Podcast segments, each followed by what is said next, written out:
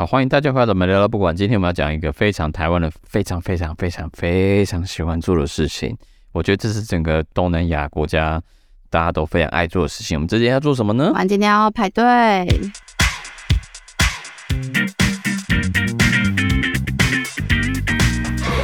今天要排队，听起来不是一个令人兴奋的话题。光想到排队就觉得啊，啊，好累哦。因为就每次都觉得，我最常排的队，基本上我那时候是这样。我记得那时候我为了贪小便宜吧，然后那时候好像是 YSL 的博物馆是刚新开，然后那一个周末它就免费，因为它刚开嘛，所以大家都想去那个尝鲜踩点。然后那时候也是想同样的事情。然后它博物馆好像当天是十一点开门吧，所以我大概十点去开。去排队，然后我也没有带水，我只带手机，然后没想到我排到下午四点才进去博物馆，我真的是排到发疯。哇，好久哦！对，他就这样绕，然后我以为就是很快，你知道，就没想到他绕超大一圈，因为因为他就是从他就是这样绕一圈嘛，我以为想说哦，不是，就是他不是绕小巷，是他可能绕两个两两个 block 这样子，所以就变成说我一直以为好啊，那就一个小时两个小时应该还 OK 吧，就没想到站超久，站到的话真的是。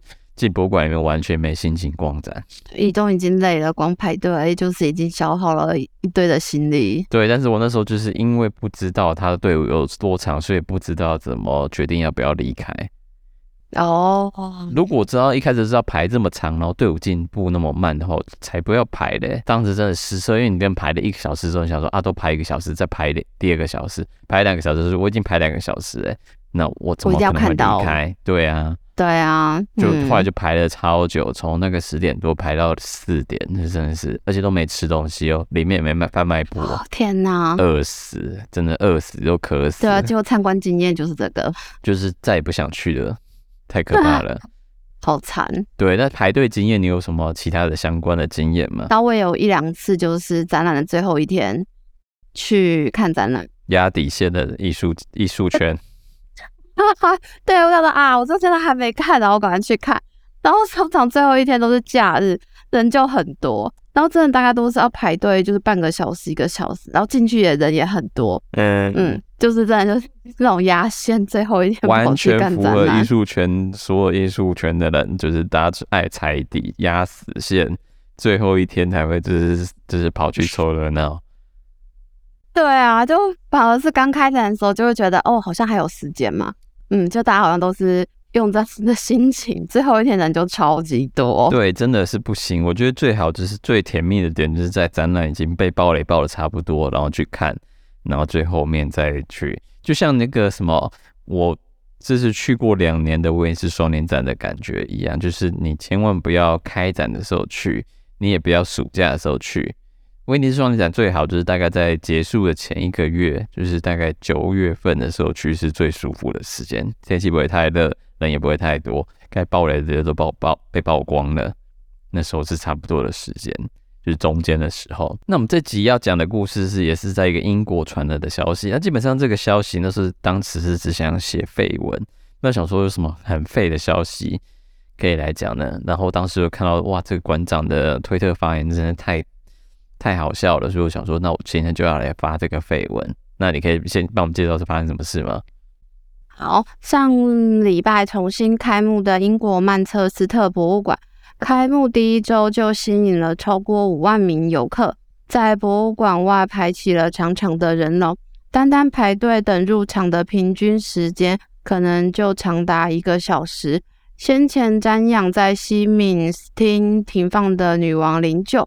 当时排队十几个小时都当家常便饭的英国人，这次符合人设继续发挥抖 N 的个性，嗯，对，就是排队，就是不停的排队，对，很爱排队，就是哎十几个小时当然也排得下去，我觉得这都很不可思议。但大家都想说，哇，就是最后一次瞻仰他的遗容了，当然是要就是致敬一下。然后你看新闻，还有很多人就是在刚好遗容的时候还哭，我就但是这个可以。对啊，但这可以理解啊，可以理解吗？就是以后再也看不到了。可是博物馆，你从没看过啊？哎，不是啊，在博物馆，你开幕又不是，就是开幕三天，他就要要那个那个英国曼彻斯特博物馆的原因，是因为他开开馆的时候是免费的。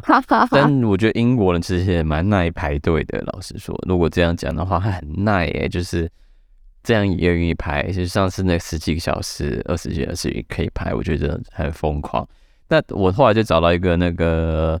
自由时报他写的新闻叫做“为什么台湾人爱排队”，专家分析这些原因。那其实中间就可以引述到一个美国社会心理学家 Stanley McGrath 米尔格伦的他在之前做的心理测验，也不是心理测验，心理测验研究。在街头，他找来几个人观看一个平凡无奇的高楼，借此观察路人的反应。那他发现，当有三个人往大楼观看时，就会有六成的路人跟着一起看向大楼；如有五个人看向大楼，就会有八成的路人一起朝大楼的方向看去。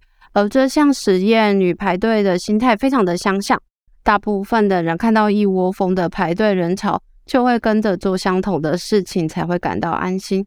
这种现象也叫做从众效应。那这是从众效应，某种程度就是在暗示说，那没有排队的人要把握机会，不能错过。但有时候是因为像是你就是没有时间去比较，就像我花花在我身哎身上的事情一样，因为我不知道排队队伍这么长，没有时间比较，最后面就是跟着就去排了队，然后发出来发现是白忙一场，就是非常的生气。那通常那在排队的时候就会。就是大脑会分泌神经递质巴多巴胺，让你感觉到很兴奋。那因为你看到那个，而且你是一个爱凑热闹、爱考、爱爱对流的人，那你看到这么多人排队，就会因为多巴胺的影响，然后就会跟着队伍一起排起来。就是看到，哎、欸，好像那个吊钟是有在有在有在卖，然后这么多人排队，应该很好吃吧？然后就去排了一下，就心理影响生理啦，互相影响。对、嗯、对对对，就是那个那个。神秘神秘地质多巴胺分泌的太过旺盛的时候，就会觉得太兴奋。ET Today 的报道，那这报道引述了一个中央然后中心大学的研究，卓信佑主任哎、欸、教授，他的研究的研究论题叫做“主题乐园中游客最爱设施的最适排队等待时间”，就是你在游乐园里面玩游乐器材里面，他们到了哪个临界点之后，游客就会开始尾送。到底是哪一个时间点会没送？那就是做了一个那个调查报调查，那它的调查范围包括九族文化村、剑湖山、六福村、小人国、丽宝乐园各五家里面抽样了一千四百四十人，来了解大家可以对排队的忍耐度是多少。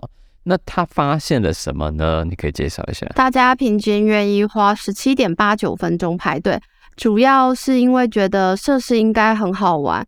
不过，如果等超过三十分钟，就会翻脸。对于没有人排的游乐设施，好像就没有办法联想到有高品质的服务。花在排队时间和接受服务的时间长短，会让民众产生正反两极的反应。因此，如果排队超过三十分钟，就容易让人放弃消费，甚至会爆发消费纠纷。觉得等这么久真的是太烂了。我后来发现这个三十分钟啊，是是蛮奇妙的一个点。因为为什么呢？你想到之前东京迪士尼，假如你没有买那快速券的话，你的平均排队时间是两到三个小时。哎，天哪！但是大家还是会去排队，是日本人的忍耐度真的比较高吗？我们台湾只有三十分钟就会翻脸。而且我看到大家还会做功课，就是如果你都要排队两三个小时，那你就要抽哪几个？到时候哇，你都要排队两三个小时。对，但是你到外国标标准放低，在台湾的是几颗五家游乐园，你的忍耐度只有半个小时，但到日本你好像什么苦水都吞了进去了，我也觉得蛮神奇的。嗯，可能就觉得我都已经来到这边了，还要下次来，可能还要再不知道等多久了。我觉得都会有这种心态吧。自己想想在国外发生的事情，就觉得这一切都不合理啊。也是啦，你可以帮我们介绍，继续介绍回来。这个英国曼彻斯特的馆长究竟说了什么东西？在推特上说什么？艾斯梅沃德在社群媒体上的超级激烈发言，就在开幕当天，他在中午时间拍了一张排队人潮的照片，并且向粉丝公告说：“天哪，这么多人排队要参观博物馆！”我真的是兴奋到要情绪崩溃了。是馆长闪尿了，哎，不是馆长没有闪尿了，馆长只是情绪就崩溃。他说：“I am an emotional wreck。”就是他就是就是说的都是烂成一团，他太他太激动了。哦，对啊，那真的大家都爱排队，那为什么大家这么爱排队？除了刚刚讲的那个心理的那个从众效应的影响，还有你的内分泌的兴奋感影响外，为什么台湾人这么爱排队？然后我那时候在商周转载了一个 Daily Daily View 网络温度计的那个爬虫资料之后，它的爬虫的结果蛮有趣的，它是分析一年之内，从二零一七年、二零一八年共一年，然后几个网站资料，它透过做语义分析，就是可能你这个网站提提到这关键字，它就把它算一笔，然后它做了之后统计出来结果。所以我觉得这种统计方法不尽正确，你知道，因为它毕竟是整个爬网络上的。关键字有多少笔资料的关键字就做，不代表真的真实民意，只是一个参考用途。但我觉得还是蛮有趣，他这个写出来的原因，为什么台湾人这么爱排队的第十名是什么？逢年过节就一定要排队，这蛮有感受的啊。逢年过节，台中的一个名店是什么？我本来是想到是不二家的蛋黄酥。哎，究竟你觉得家最近的没有俊美啊？哎，哦，好。嗯，就这么惊讶吗？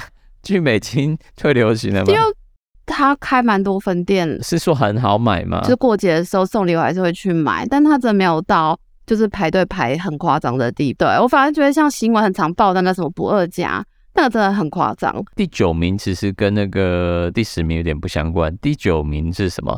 嗯，就是纪念意义要拥有，例如像生肖的纪念币啊，纪念意义的套币组合。第八名，嗯，就是夯店狂开也要的。现在讲那个美国来的甜甜圈吗？哦，对。还有之前那个唐吉诃德，日本来的唐吉诃德的杂杂货店，对，也是排队排到乱七八糟。对啊，但看现在这么久了，甜甜圈就没有什么人在排队了。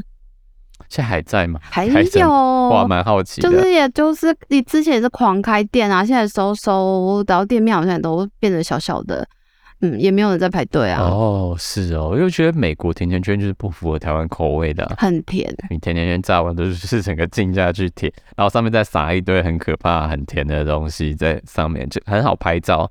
但是吃着玩吃不完是另外一个问题。对，真的吃完就是觉得哇哇，我有吃过就好了。哎、欸，但是那种长辈啊，都会说这是需要配黑咖啡哦，不配茶吗？茶可能压不过那些太甜的东西的味道哦，要配咖啡差不多，大概就一口甜甜圈，两口咖啡这样子。嗯，还是蛮搭的组合。第七名的话是什么？第七名，他讲说流行新货排下去，像是好事多的超级高 CP 值的商品，YouTube 也有很多人在做啊，就是什么，然后就什么新品，然后试吃，然后告诉大家评价或评分，然后通常就是有一些商品就会因为他们的关系，然后突然去买的时候买不到之类的。还有你之前想买那个啊，复活节岛人像也是啊。哦，对啊。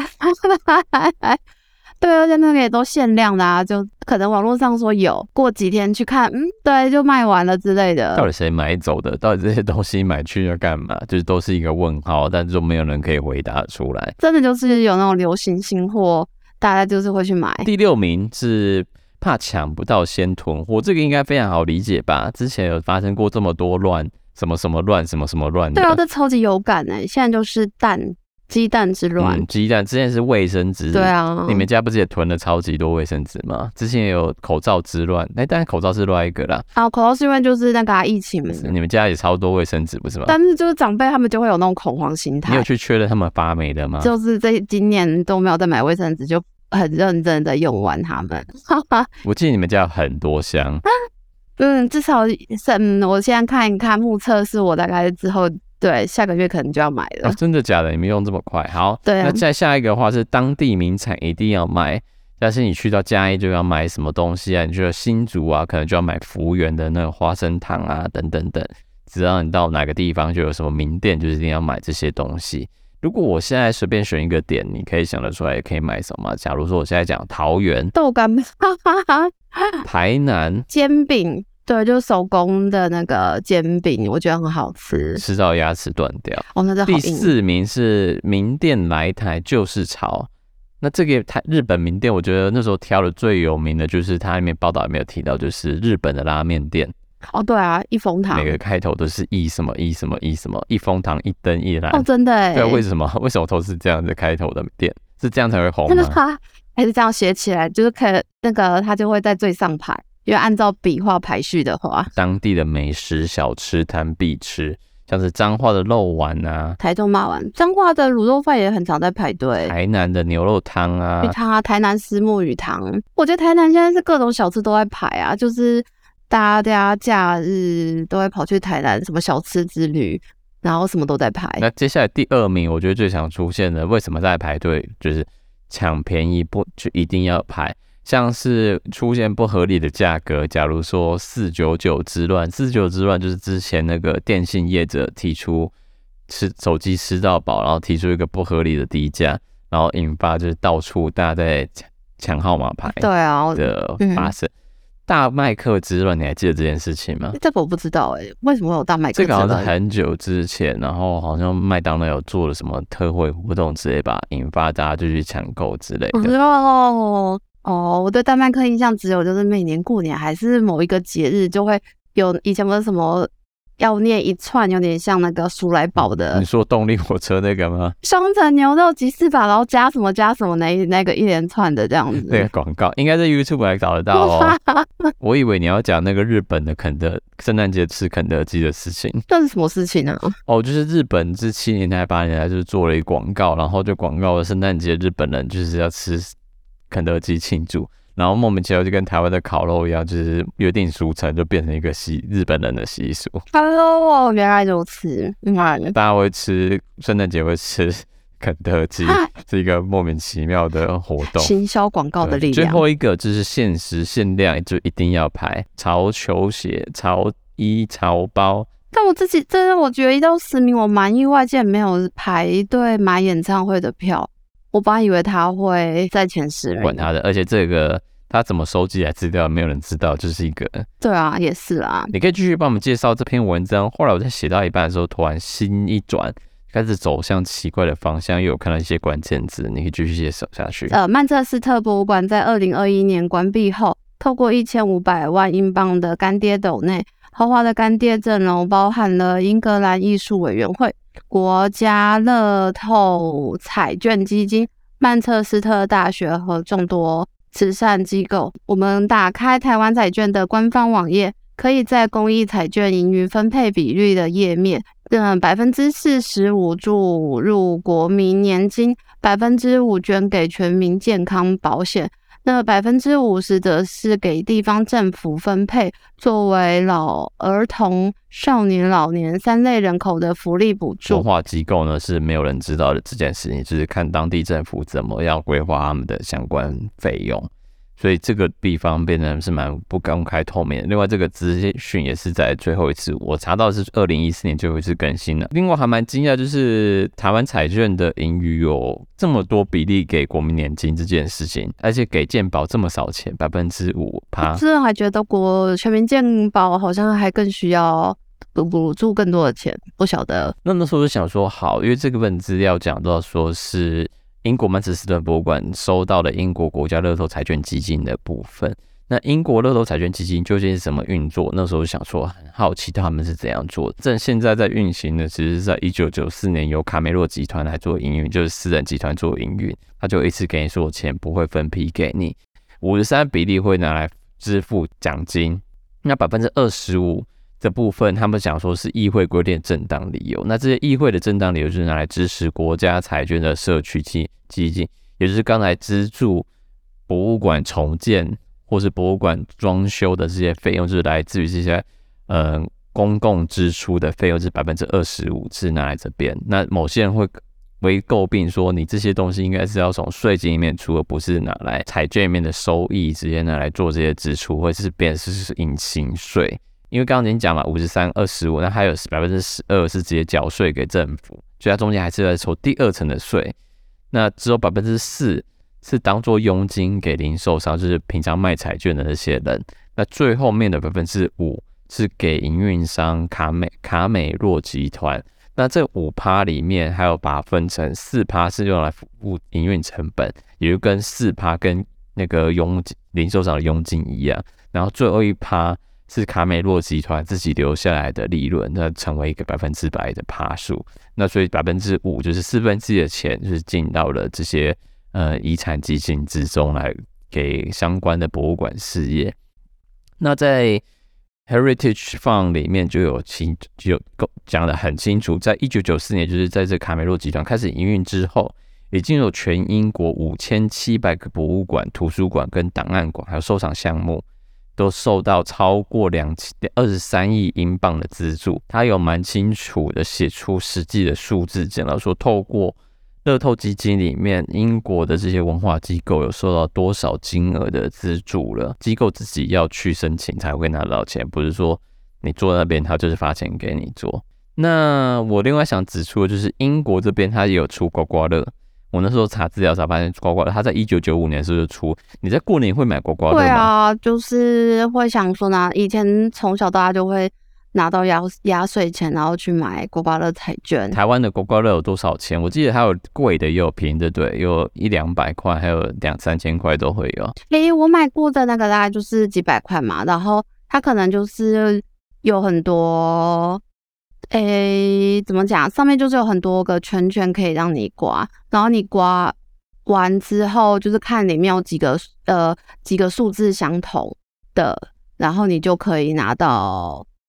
那个数字的金额，我是买的是哪种的？那其中在维基百科里面最有趣的信息是说，英国国家彩券曾经提供过一一英镑、两英镑、三英镑、五英镑到十英镑的刮刮卡，但是十英镑的刮刮卡目前已经在二零一九年九月停售，原因是因为金额过大的，对已经。赌博成瘾的人产生吸引力，会造成他们另一波的社会问题，需要把比较高价值的刮刮卡彩券给停售掉，所以蛮特别。所以台湾说不定某种程度上，说不定也曾经在这些比较高额的高赌注金额的彩券会造成嗯赌博问题，说不定是曾经出现过。彩券到底在哪些国家都有贩售，就发现哎、欸，超级多国家都有在卖彩券，从中南美洲、美洲。然后美国的每一个州都有自己的彩券机构，它不是一个中央联邦的彩券，它是一个每一州都有自己的彩券机构，然后有不同的玩法。那整个欧洲大陆都有，还有整个跨欧洲的一些彩券的呃游戏，然后在甚至连非洲也有，像肯亚啊、伊索比亚那些，其实每个国家都有。所以我觉得哇，这真的讲不完的啊，中东也有。我想说，哇，太太酷了！但是我真的是每个大概大同小异啊，就是签号码这样子的部分。最后没有就发现有几个蛮有趣的，是在二零零五年发生在意大利，一名小学生赢得了相当于两千七百六十万英镑的意大利国家彩券。虽然意大利的法律不允许儿童。赌博，但是儿童可以玩彩券呢。哎、欸，不准人家赌博，但是不觉得彩券是赌博。那所以彩券不是赌博，彩券的确是赌博，没错啊。他又不是善心捐款，就真的是单纯是捐给公家机关做公益事业。不是啊，你还是有一些以小博大的心态在里面。对啊，对，法国的财券呢，在目前已知是一五零五年左右创立，是在丰索斯一世他所创立的。一五零五年第一次卖之后，就是被禁止了两百年。一十七世纪末时才重新出现，他们是为了要募资帮教堂，就是做一些修缮，所以才出了那个财券的部分。那这些彩券就是因为很成功。在十八世纪又成为教教会里面重要的资源之中，所以大家很多巴黎相关的教堂都是透过卖彩券就做出来，有高达十五座教堂都是因为这样做出来。但是因为你知道，后来变成大家赌性坚强之后，事情开始变得有点荒谬，大型的断头台仪式是来处刑犯人，所以彩券的热潮就是到了这些断头台之上，每个处决的人的头上都会贴一个数字，然后因为他们是照着头嘛。所以等到那个人被断头之后，那个刽子手就会把那个头套把它拉起来，大家就看到上面的号码，就有点像那那个乐透不在跑那个号码，出来一个数字出来吗？对，但是是人头，嗯，是人头出来，还是砍完头之后啪掉一个头出来，然后，就开奖哇，然后只要你跟 对，然后你签的号码跟那个人头上的号码一样的话，就就可以有。奖品，但是这是比较小的，因为它不会是玩大，所以大概只有三个到五个号码之中，所以那个奖金不是很大。而且像现在乐透不是很多个号码吗？还是六个还七个，对不对？对，还是几个？我们才知道。但是那时候筷子手的断头台乐透只有三到五个数字。那欧洲最大的彩券是西班牙的圣诞彩券，那那个名称叫做胖子，它是一个现金总额，假如说七点二亿欧元，最高奖已经定下来，可能是四百万欧，那你就是抽到头奖就是四百万欧，那最多可以有多少人可以中头彩？它头彩的数量已经限定，它不是说哦，我们就一直累积上去，不是，它就是今年这次可能就是可以有一百个、一百八十个名额中头奖，然后就去抽。好哦，嗯，很特别，对啊。然后最后一个是在芬兰，是每年平均有六百万欧元的奖金，没有人去领。他为什么？为什么你就是买了彩券之后自己忘记了去领？我也觉得很 很妙。来自于唐麦克纳他的其他介绍的关于这些中奖彩券彩券得主的相关故事，你可以帮我们介绍杰克。跟亚伯拉罕的两个故事吗？好，第一位杰克惠特克是在二零二二年西弗吉尼亚州赢得了三点一五亿美元的彩券。那根据 NPR 报道，大约在四年后就破产了，而且并因为吸毒过量失去了一个女儿和一个孙女。那在中彩券八个月后，在一家脱衣舞俱乐部。坐在车子里也被抢走了，哇塞，五十四万五千美元。嗯，那为什么会在车子里面会五十四万美元呢？啊？对啊，我就想说，都不会觉得在车上放那么多钱。对啊，为什么车上会五十四万元？这我也觉得莫名其妙啊。还是五十四万元很很厚诶、欸？还是他其实要去买毒品？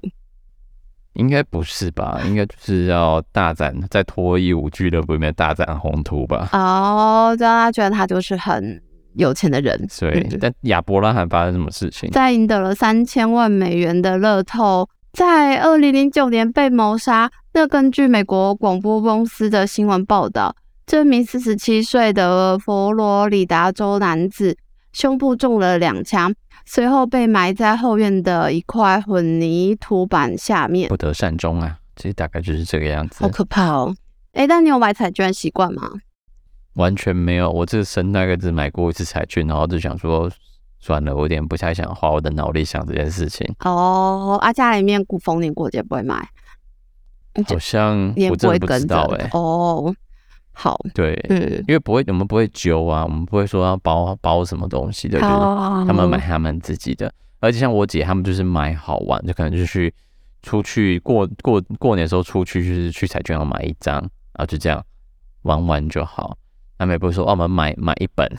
一起来刮，就那种包号啊、包牌那种感觉。刮刮乐这件事情，假如你做中头彩的话，你第一件做事情会做什么？我也会马上找一个税务顾问跟财务顾问。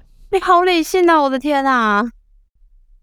因为自己钱是怎么消失的不知道，我现在每个月薪水会怎么消失我都不知道的。这样中了头彩还得了啊？哦，嗯，就是帮你规划怎么样理财啊，或什么之类的，或者把它，你知道，把它锁起来，不要让我自己可以用得到那个钱。因为我那时候第一个想到应该就是买房子吧，我觉得我现在比较需要有一个房子住，靠财务顾问来帮你规划。他真的好规划，真的太理性了。要是真的收到这笔钱，我应该就真的就是先去对买一个东西之类的，去 seven 买买一块巧克力。太过理性，先吃再说。对对对，你已经是我认识的人里面最理性的。你说找财务顾问这件事情吗？对啊，我听到应该也都是，就是啊，就是那就可以把工作辞掉啊，然后去出去好好的环游世界啊，玩一圈之类的。哎、欸，我觉得把工作辞掉压力超大的，因为变成说你要把你的余生都放在这笔钱过下去，欸，就是的确是数量很大，没错，但是要怎么使用它，会让自己。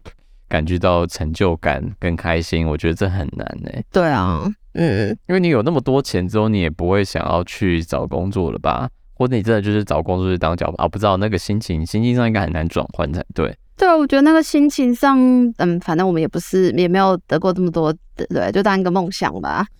是问题就是我根本就都没在买乐透，所以也不用想这件事情。也是啦，所以喽，所以祝大家买乐透的大家都可以就是中大奖，然后希望你在中奖的时刻也可以保持一丝的人一丝的理性，要妥善理财。对啊，那祝大家新年快乐，身体顺心，万事愉快，拜拜。